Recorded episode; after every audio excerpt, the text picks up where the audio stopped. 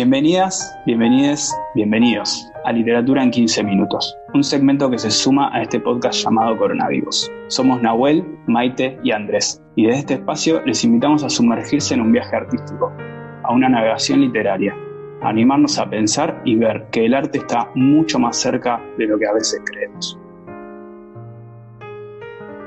En esta oportunidad vamos a estar compartiendo textos que están relacionados con la verdad, con la memoria y con la justicia. Se aproxima el 20 de mayo, que en Uruguay se hace siempre la Marcha del Silencio, en reclamo de justamente verdad, memoria y justicia por nuestros detenidos desaparecidos. Y bueno, pasaremos a, compartir primero este, unos textos de narrativa que se refieren a la última Marcha del Silencio del año pasado. Las vivencias de la marcha del 20 de mayo suelen ser diversas, en tanto es una marcha multitudinaria y también encuentran similitudes. En el caso de la última marcha hubo un denominador común que fue la lluvia y junto con ella los paraguas. Hubo dos textos que tuvieron esa sinergia eh, de tener como protagonistas a los paraguas y la desconfianza sobre los mismos por parte de quienes escribieron dichos textos.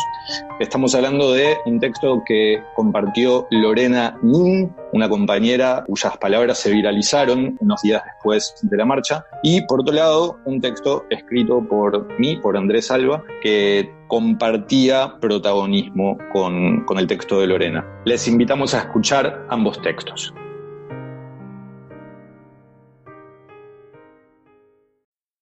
Nunca me gustaron los paraguas. Me parecen artefactos bastante traidores y evito caer en sus trampas. Hoy fui por primera vez a la marcha sola. Llegué a 18 para incorporarme con ese río de gente susurrante, arrastrándonos a paso litúrgico. Cuando el agua se hizo impasible, un señor sin mi desconfianza por los paraguas y su traición me cubre con el suyo sin darme explicaciones. Caminamos juntos sin decirnos nada, solo presente, buscándole a las tres sílabas un poco de sentido. Y entonces se quiebra, justo en la mitad de un nombre en los altavoces. Me codea, me dice, ahí viene, y se ríe y llora y grita presente, hablándole a alguien que quiso, que quiso y le robaron y nunca le devolvieron y yo lloro para adentro y le aprieto el brazo y no sé ni quién es ese tipo que llora, me cubre con su paraguas y pide justicia. Después me pide que le tenga el paraguas, se seca los ojos con un pañuelo de tela, de esos que creía yo que ya no existían, y el sabremos cumplir del himno lo encuentra otra vez erguido. Termina el himno, vos aplaudís por los dos y yo tengo el paraguas, y nos reímos chiquito. Me pregunta si voy lejos, lo tranquilizo que son unas cuadras, y se despide con un gracias, mijita, agujereado. Y yo lo cuento, porque estos encuentros son los que nos salvan de la deriva, de perdernos en nosotros mismos, los que les dan sentido al eslogan y a la lucha y reafirman que es verdad, todos somos familiares, y porque a partir de hoy reivindican un poco la bondad de los paraguas. Aprender a caminar tiene un poco eso de saber empezar a dar pasos entre un sinfín de cosas que te asustan, te ofenden, te coartan o te generan recelo. Hoy me tocó enfrentarme a mis primeros pasos solo entre un océano lleno de uno de mis enemigos más acérrimos, los paraguas. Esos que te abandonan en las malas y te invaden en las buenas, permitiéndote que te empapes porque prefieren dormir colgados en un asiento de ómnibus o irse volando con el primer vendaval que aparezca en tu camino. Esos que se aseguran de permanecer en tu memoria en los mediodías soleados, generándote una carga incómoda e inexplicable cuando la jornada empieza en una mañana que promete y no cumple con la humedad anunciada. A vos nunca te gustaron los paraguas, tampoco. Éramos socios en eso. Tendríamos desencuentros, sí, pero cuando algo nos aunaba no había mejores compañeros. Y la palabra en este caso no es inocente. No estoy usando la palabra compañera como quien usa la palabra tranqui o quien te dice pásame la sal. Soy plenamente consciente en este caso y en esta calle llena de lo que significa decirte compañera. Y frente a los paraguas lo eras, lo éramos. La cuestión es que yo estaba ahí y vos no, o vos también, pero no conmigo, ni con mi esperada terquedad de no comprar ese paraguas que me vende a 200 este señor, o de no aceptar el que me ofrece la gurisa de rulos cuyo nombre no recuerdo o nunca supe. No puedo explicarles, ni a ella ni a él, que aceptarles un paraguas es transar con el último enemigo, o, sin eufemismos, cortar mi última complicidad contigo. Si esta lluvia me moja, y sé que también te está mojando, No puedo, no quiero, no estoy dispuesto a soltarte también esta mano metafórica ahora que ni sé dónde está la real. No en este lugar tan nuestro y tan de otros, tan de compañeros. Entonces me meto con el compañerismo humedecido en una columna que no reconozco de gente que me hace sentir a salvo en su anonimato. Sé que esta es la marcha en la que me encuentro con todo el mundo. Sé que ya no van a estar ni Mirta ni Leopoldo en el final de la plaza, que no nos vamos a tomar una con Leo, que tu amiga no va a aparecer a contarnos un fragmento de historia que empezó en un grupo y terminará en otro. Sé que solo veré estos paraguas enemigos que ocultan mi identidad mejor de lo que impiden el agua, y un poco mi amigo con su presencia multitudinaria, al menos hasta que escuche el primer hola, el este año con quién viniste, el ¿y dónde está? Interrumpido por la cara de ay, la cagué, y el consiguiente razonamiento ineludible transformado en pregunta medias, pero ¿cómo? Pero si ustedes, pero nunca me imaginé, pero ¿y qué pasó? Y pensando en todo esto, de pronto las veo.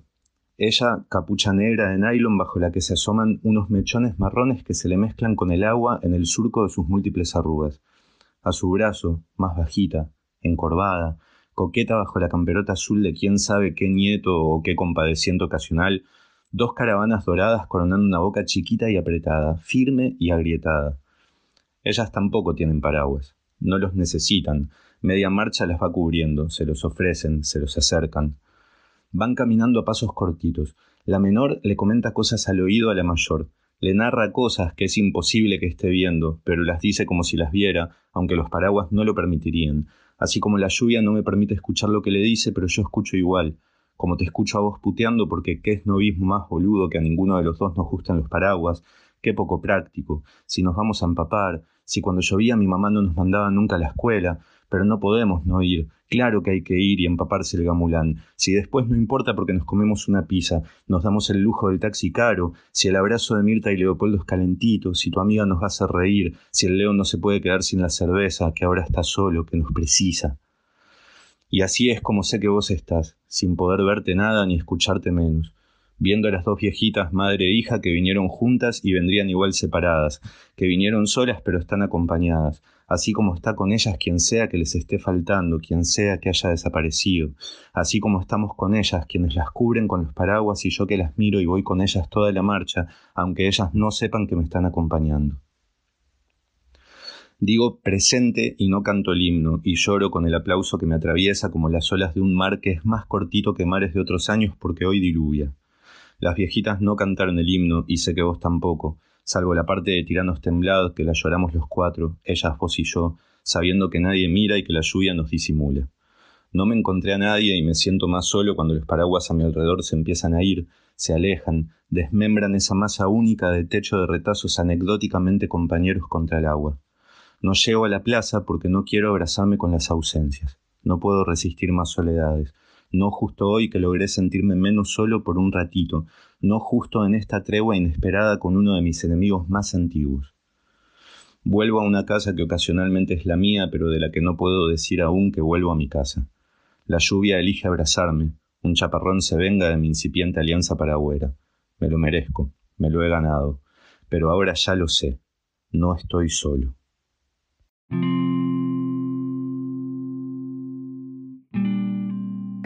Escuchar vivencias sobre nuestra marcha del silencio, marcha en la cual participamos todos y todas porque queremos saber dónde están nuestras detenidas y nuestros detenidos desaparecidos en la dictadura cívico-militar y es por eso que cada 20 de mayo nos encontramos y nos manifestamos de esa manera. Y este año vamos a marchar como podamos, vamos a manifestarnos como podamos, como las circunstancias nos lo permitan, pero vamos a seguir en esta búsqueda como siempre y siguiendo con, con los textos que queremos compartir con ustedes, decidimos que queríamos buscar algún texto que fuera para niños y niñas y encontramos un libro de Óscar López Goldaracena que se llama El Derecho y el Revés, en el cual hay un cuento eh, que elegimos para hoy que se llama Imaginando su voz, que logramos que, el autor pueda grabarlo para nosotros y para ustedes y ahora vamos a compartirlo. Una característica que tiene ese cuento que el autor destacaba y nos parecía importante mencionar es que es el único cuento de ese libro en donde los nombres de los protagonistas no fueron modificados a pedido de los mismos. En este caso, la historia de Eduardo Pérez, cuyo alias era El Gordo Marcos, quien fuera víctima de José Nino Gabazo, está contada con los nombres propios y reales de sus protagonistas, así que escuchamos a López Goldaracena leer ese texto. Imaginando su voz. Los padres de Martín eran de Salto. Se habían conocido en un grupo de jóvenes de la iglesia y siempre estaban preocupados por lo que les pasaba a los demás. El papá trabajaba como electricista y la mamá estudiaba para ser maestra. Martín nació en Montevideo en marzo de 1974. Hacía un año que vivíamos en dictadura y los papás de Martín eran buscados por los militares. Una noche, cuando Martín era un bebé de un mes, los militares golpearon violentamente la puerta de la casa y entraron a los gritos, a punta de metralleta. Hicieron poner a los padres contra la pared, amenazándolos con matarlos si se movían. Martín lloraba en brazos de su mamá mientras los militares revisaban muebles, ropa, libros y dejaban todo patas para arriba. Acusaban a los papás de Martín de tupamaros y comunistas. Esa noche se llevaron al papá de Martín. A empujones lo metieron en un auto y le pusieron una capucha en la cabeza. Dos noches más tarde los militares regresaron. Volvieron a dar vuelta a toda la casa y esta vez se llevaron a Martín y a su mamá. Martín estuvo casi un mes con su madre, luego se lo entregaron a su abuela. La mamá de Martín estuvo presa por casi 10 años. Martín siempre la fue a ver con sus abuelos. El papá de Martín nunca más apareció. Es uno de los muchos desaparecidos. Martín creció y preguntó por su papá. Lo buscó y lo sigue buscando. Por otros presos, supo que los militares, cuando lo detuvieron, lo llevaron a una base aérea y luego a un cuartel en la zona del cerro. Tiempo después supo que a su padre lo torturaron durante cuatro días y que quedó muy lastimado. Apenas podía moverse y respirar. Además, como venganza porque no había hablado durante las sesiones de tortura, hicieron explotar una granada de gas en la celda donde lo tenían preso. Su salud se agravó y lo llevaron casi muerto al hospital militar. Martín sabe que su padre estuvo ahí porque un compañero le escuchó gritar en su agonía. Soy Eduardo Pérez, trabajador de Salto, y tengo un hijo, Martín. Cuando se enteró de que quizás fueron las últimas palabras de su padre, Martín lloró mucho, mucho. Repite las palabras de su papá y las imagina con su voz. Cada vez que las escucha, también grita para sí y para todos. Soy Martín y tengo un padre, Eduardo Pérez, trabajador de Salto y desaparecido por la dictadura militar. Martín lo sigue buscando. Quiere saber y tiene derecho a saber quiénes lo desaparecieron, qué pasó con él y dónde lo enterraron. Sabe que su caso no fue el único que hubo muchos más desaparecidos. Martín quiere saber la verdad, quiere saber dónde están, quiere que se conozcan quiénes fueron los responsables, quiere que se haga justicia, porque si los asesinos que cometieron ese crimen siguen sueltos, pueden desaparecer otros papás.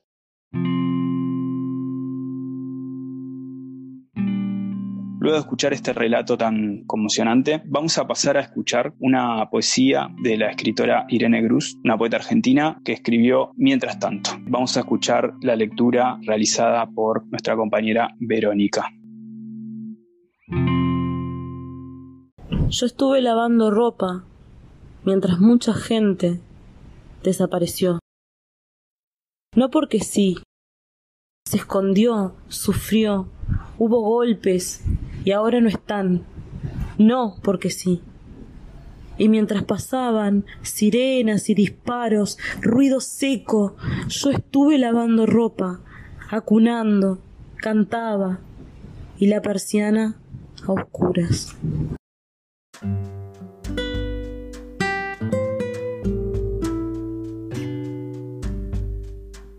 Como decíamos al principio, vamos a estar dedicando algunos episodios más hasta el 20 de mayo con la temática Memoria, Verdad y Justicia. Si ustedes tienen textos o conocen textos y quieren participar con los mismos en estos episodios, pueden comunicarse con nosotros y nosotras. Para eso pueden encontrar en nuestras redes sociales, tanto en Instagram, Twitter como Facebook, como el 28FA, todo junto.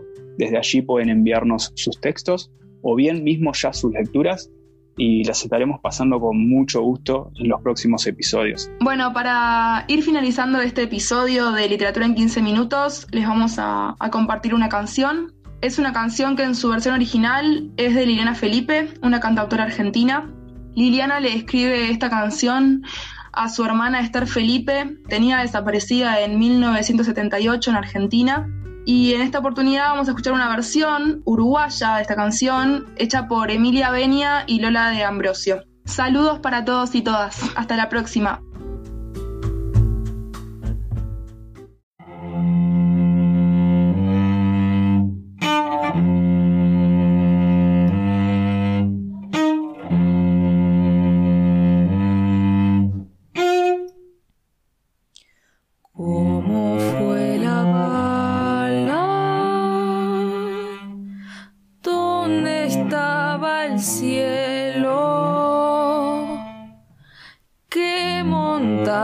ya no pudo más besar tu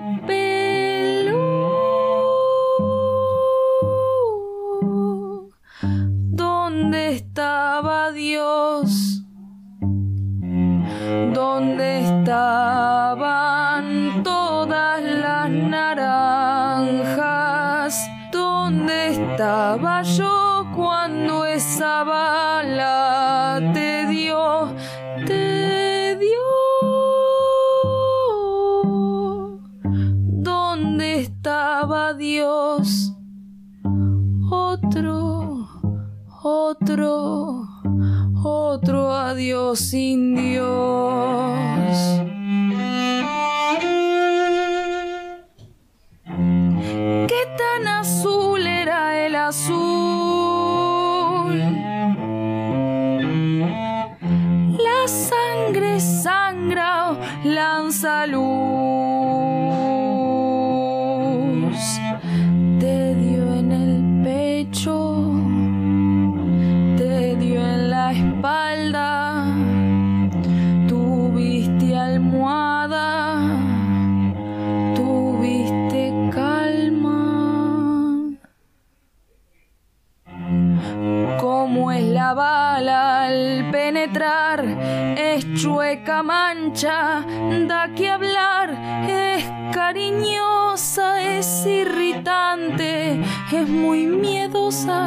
Es elegante, o fue tu amiga y fue tajante. ¿Cómo es dejar de respirar frente a un señor que viste un pobre, un triste cuerpo militar, un soldadito sin destino,